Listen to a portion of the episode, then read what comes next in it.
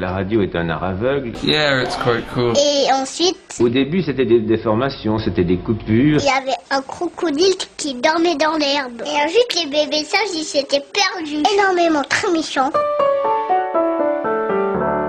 Bonjour, bienvenue dans les interviews d'Eric Cooper. Aujourd'hui, nous allons parler de digestion et d'intestin avec une exposition qui s'appelle Microbiote. Microbiote, en fait, c'est le nouveau nom de la flore intestinale. Écoutez l'interview et vous comprendrez pourquoi le nom a été changé. Cette exposition se déroule jusqu'au 4 août, c'est-à-dire juste un mois avant mon anniversaire, et je ne dis pas ça d'une façon intéressée. Cette exposition se déroule jusqu'au 4 août c'est-à-dire juste un mois avant mon anniversaire, et je ne dis pas ça d'une façon intéressée, à la Cité des Sciences et de l'Industrie à Paris. J'ai eu le plaisir de rencontrer Dorothée Vatinel, qui est commissaire de cette exposition, et elle va nous parler du livre qui a inspiré l'exposition Microbiote. Le livre qui s'appelle Le charme discret de l'intestin a été écrit par euh, deux jeunes femmes allemandes, Julia Anders et Jill Anders, elles sont sœurs. Elles l'ont écrit en 2014. Euh, Julia Anders, à l'époque, était étudiante en médecine et sa sœur dessinatrice.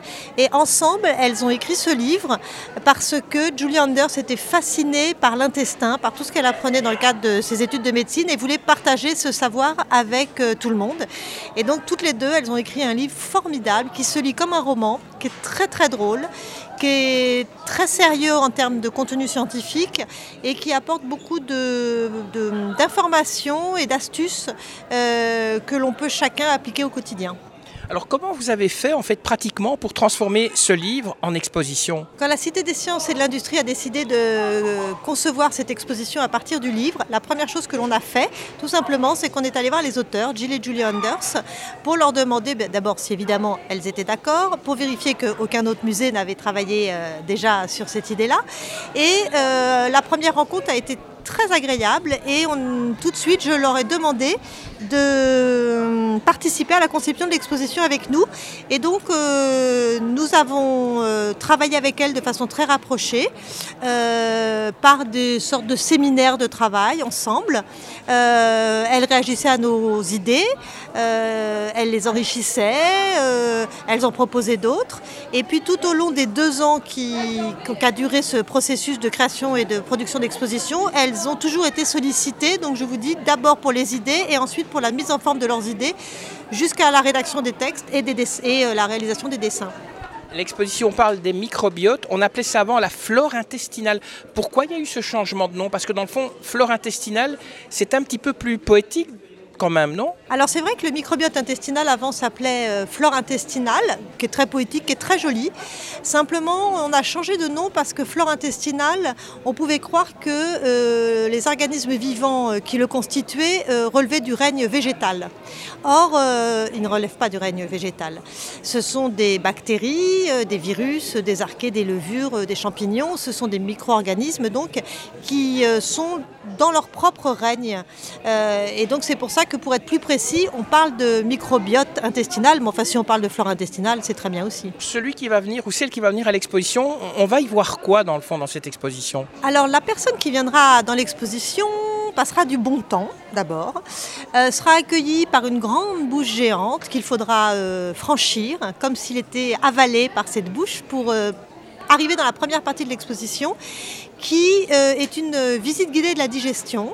Donc là, on- le visiteur va découvrir ou va redécouvrir euh, comment fonctionne son système digestif, de quoi il est constitué, quels sont les organes qui le composent, comment il fonctionne, euh, par des hum, activités, euh, des éléments d'exposition interactifs et des dispositifs scientifiques inédits. Ensuite, une fois qu'on aura, on se sera remémoré tous ces souvenirs de comment fonctionne mon corps, euh, on va pouvoir entrer dans la deuxième partie de l'exposition en traversant une sorte de sas, comme si on allait être un petit peu ratatiné pour se retrouver dans euh, la membrane intestinale.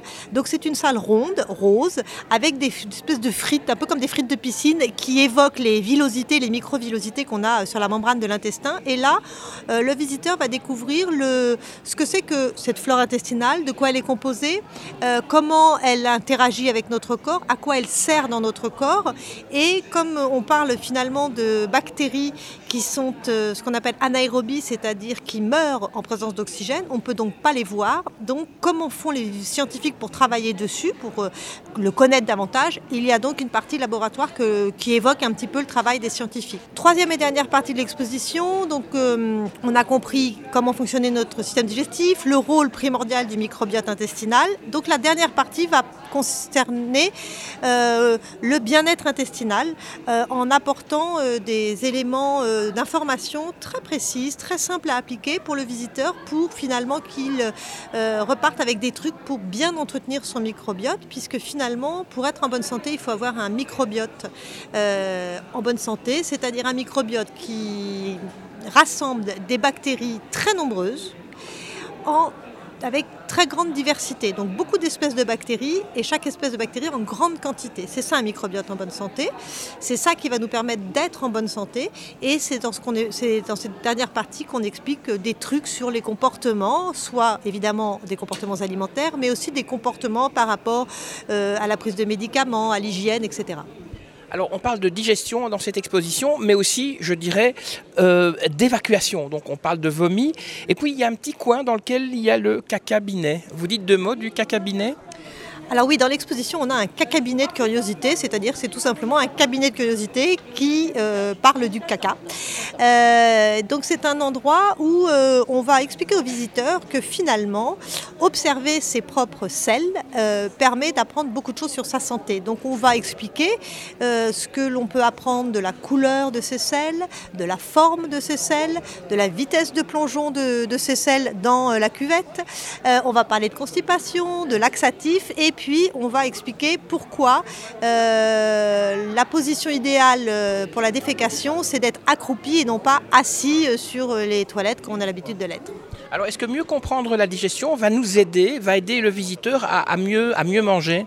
Je dirais que mieux comprendre la digestion, va en effet permettre au visiteur de comprendre peut-être pourquoi on lui répète qu'il faut manger des 5 fruits et légumes par jour, par exemple.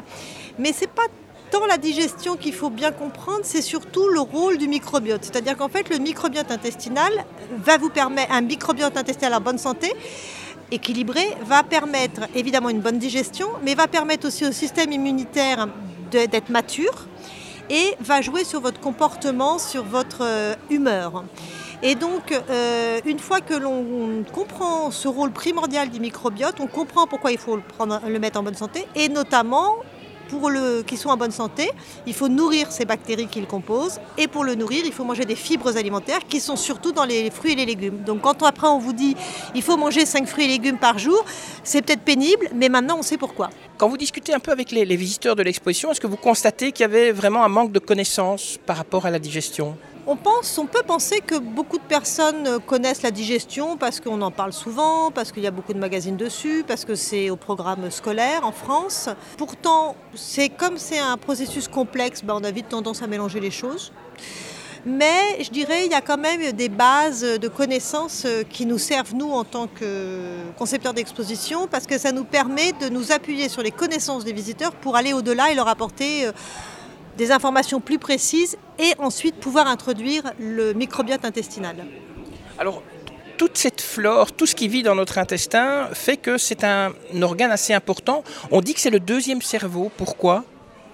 C'est vrai qu'on entend souvent que, dire que l'intestin est le deuxième cerveau parce qu'en fait il a énormément de, de cellules nerveuses. Euh, on peut dire par exemple qu'il y a euh, quasiment l'équivalent autant de cellules nerveuses autour d'un intestin humain qu'il y en a dans un cerveau de chat. Donc ça vous donne une idée. cet intestin est relié donc euh, au cerveau et euh, à, tous les, à beaucoup d'autres organes du corps humain. Et donc il diffuse des informations aux organes euh, humains, aux autres organes humains, mais aussi il en collecte. Et toute cette collecte d'informations, il le fait remonter au cerveau. C'est pour ça qu'en fait, c'est en fait un assistant du cerveau, on peut dire. Pour conclure, vous donnez le message principal de l'expo? Alors, avec cette exposition, je pense que les visiteurs vont s'apercevoir, découvrir même, que si euh, on compare le nombre de gènes euh, que l'on a dans nos cellules humaines avec le nombre de gènes que l'on a dans les bactéries qui sont dans nos intestins, on peut dire que l'on est plus bactérien que humain. Ça veut dire que il faut changer notre représentation du corps et que finalement on n'est pas humain, on est un écosystème où il y a des cellules humaines qui sont en, symbiose avec euh, des bactéries et des micro-organismes. Et donc quand on a intégrer ça, ça, permet bien de montrer comment cet écosystème, il faut euh, l'entretenir et c'est l'occasion vraiment de, revoir son point de vue sur le corps humain d'une part et sur son comportement en général. Ça y est, c'est fini.